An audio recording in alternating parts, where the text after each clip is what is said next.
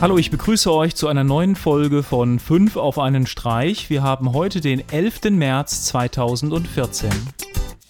Großes Thema diese Woche ist natürlich die CeBIT in Hannover. Die Frage ist, was wirklich an neuen innovativen Sachen vorgestellt werden. Wer sich so ein bisschen informieren möchte, was es alles an neuen Sachen gibt, der sollte einfach bei Heise mal vorbeikommen. Da gibt es täglich ab 18 Uhr live die Heise Show. Außerdem gibt es von den Mobile Geeks die Tech Lounge mit Sascha Palenberg. Hier gibt es auch interessante Themen rund um die CeBIT den ganzen Tag von 10 bis 18 Uhr. Oder eben entsprechende Mitschnitte auf den jeweiligen Kanälen auf YouTube.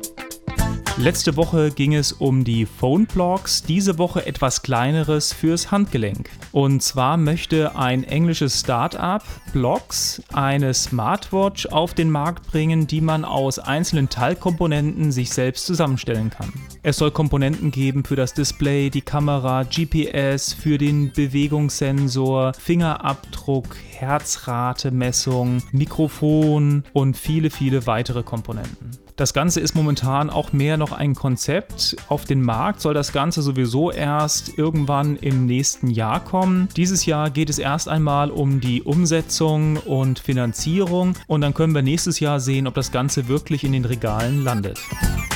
Als nächstes habe ich ein schönes Bastelprojekt für euch und zwar eine Computertastatur, die komplett aus Lego-Bausteinen zusammengesetzt wurde.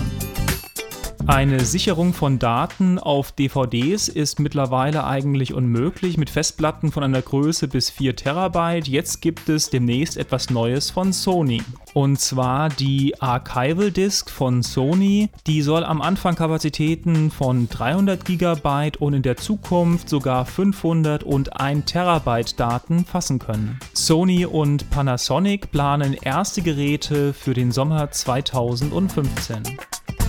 Und zum Abschluss gibt es etwas Neues zur Couchfunk Social TV App. Couchfunk möchte Schluss machen mit der First Screen, Second Screen Analogie und möchte auch innerhalb seiner eigenen App Live TV anbieten. Wer Interesse hat, kann sich bereits über die Internetseite zur Startphase anmelden. Welche Programme in der Zukunft über Live TV auf Couchfunk zu empfangen sind, steht noch nicht fest. Ja, das war's wieder für die heutige Sendung. Wie immer, schaut bei Facebook, Twitter, Google Plus vorbei, abonniert uns auf YouTube und dann würde ich sagen, bis zur nächsten Sendung. Tschüss.